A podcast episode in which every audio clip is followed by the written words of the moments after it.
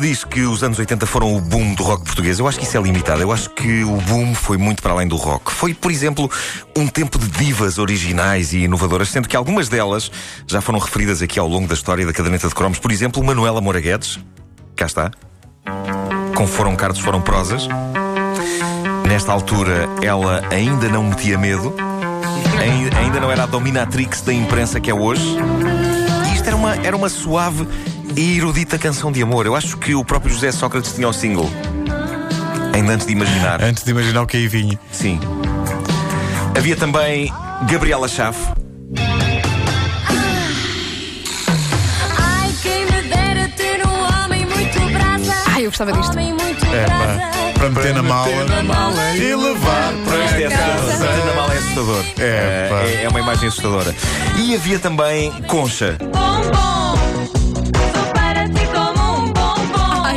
Isto há tantos anos. Sou para ti como um bombom. Sou para ti como um bombom. Sou para ti como um bombom.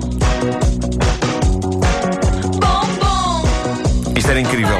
E a, a- maneira como este, como este refrão acaba é perfeitamente assustador. O que é que ela diz? Bombom? Bombom. E assim, eu sou para ti como um bombom. Ah, supeira. Olha, olha.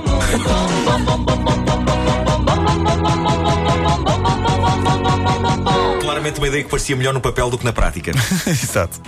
Isto era uma proposta arriscada, é que do, de um momento ela vai de bombom, que é uma coisa doce e querida, até uma metralhadora. Bom, bom, bom, bom, bom, bom, bom, bom, bom, bom, bom. Isto é um dos maiores bombardeamentos da pop portuguesa nos anos 80. Mas este não era o único momento estranho do lendário single Bombom, porque mais à frente havia também este momento.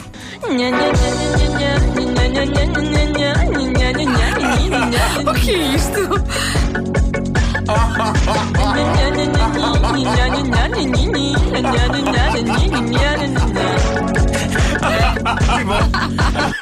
Coisas que. Foi outra vez. Ai, muito bom. Coisas que realmente acontecem.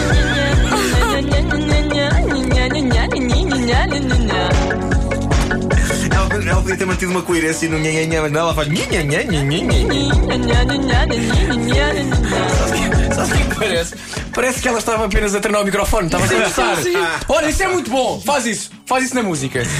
Ah, bom, são coisas que acontecem, coisas que acontecem. Hoje a caderneta apresenta outra diva. Nos anos 80, na música portuguesa havia uma sede de experimentar coisas novas que se estendia a vários géneros musicais e em boa parte dessas revoluções estava o mesmo homem, Pedro Aires de Magalhães. O homem tanto estava com os heróis do mar a cantar canções épicas sobre amor, paixão, saudade e guerra, como de repente produzia o incrível ovni que misturava fado e pop, que era António Variações, ou compunha para essa surpreendente diva saída da banda do casaco e que em 1984 se transformava num sucesso de vendas a fazer swing. Não swing no sentido ir a uma festa trocar de par, mas no sentido jazzístico da coisa.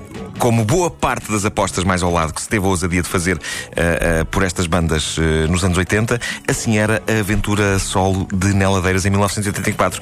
E acertou em cheio. O disco Sonho Azul tornou-se num dos grandes êxitos da década.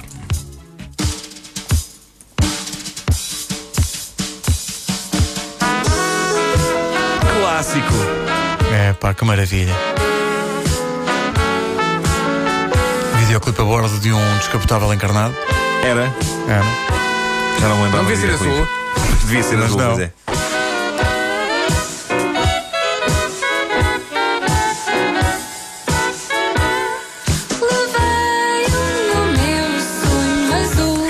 Preciso na altura alguma coragem para apostar num disco como este. Hoje em dia, o jazz mais melodioso tornou-se numa coisa ah, não apenas aceitável, mas com sérias hipóteses de sucesso. Basta pensarmos na Áurea, por exemplo. Mas olhem para trás, para 1984. 25 de Abril tinha acontecido há 10 anos. A música portuguesa moderna ainda estava dividida entre os, os cantores vindos da Revolução e o rock de gente como Rui Veloso, os Taxi ou os UHF. E os jovens artistas que tentavam usar depois sintetizadores e criar uma, uma nova pop. E de repente, Lá pelo meio aparece Neladeiras a cantar uma espécie de swing. Era, era loucura absoluta. Mas o que é certo é que eh, deste disco saíram eh, grandes e históricos singles. Eu tenho de confessar uma coisa, eh, passados todos estes anos. Quando, Confessa. quando, quando Sonho Azul saiu, eu tinha 13 anos e ainda estava demasiado ligado aos meus brinquedos para achar que Sonho Azul fosse sobre outra coisa que não os meus trunfos. Claro Era era. um sonho literalmente azul. O meu sonho azul era conseguir ter a coleção completa de trunfos. Eh, Eu lamento, mas eu sempre associei este single aos trunfos. Para as crianças de hoje, Smurfs. Eu agora consigo distanciar-me e apreciar como isto tem de facto um grande estilo. Isto tem um grande nível. eh, É muito, muito giro. Neladeiras eh, eh, surgiu em bandas como a Brigada Vitor Jara, mas quando o LP Sonho Azul saiu, ela não parecia exatamente uma cantora de intervenção, mas vocês bem se lembram, parecia mais uma atriz do cinema mudo, porque tinha franja e tinha dois olhos enormes e expressivos que se adequavam ao, tom eh, meio anos 20, 30 destas canções. E, e para além de- da canção Sonho Azul, a Neladeiras tinha também uma ode ao amor em Coimbra, e assim se provava que eh, se podia falar de amor em Coimbra e de serenatas sem ser enfado com esta canção.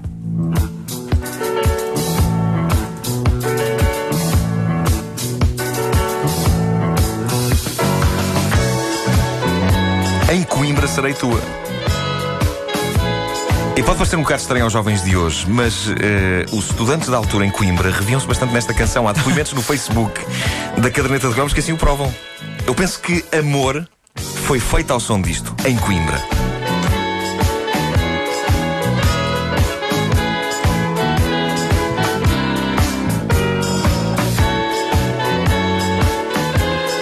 Nesta altura havia introduções muito grandes nas músicas. Dá para dizer o a tempo e o trânsito. Sim.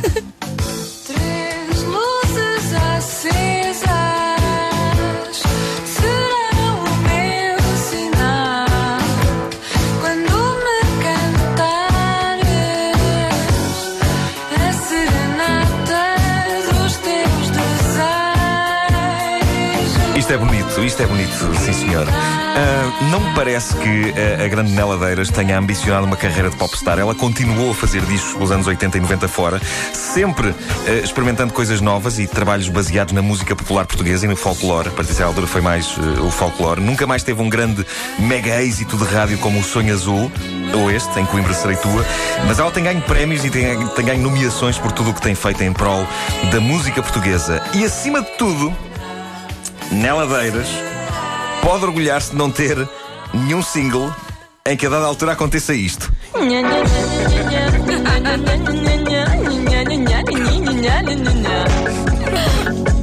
Isto é contagiante.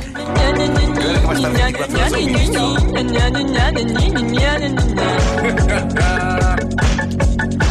Isto é inusitado. Tem- isto não dá um grande toque de telemóvel. Eu estava a pensar nisso. É um grande toque de telemóvel. É que nunca mais voltou a acontecer nada. nada isto, isto é uma pessoa faz quando não se lembra bem da letra da música, não é? É aquela música. Foi o que aconteceu na gravação. Ela própria já não se lembrava. Não se lembrava, exato. Amanhã temos mais nhanhanhanha de cromos com o Nuno Marco.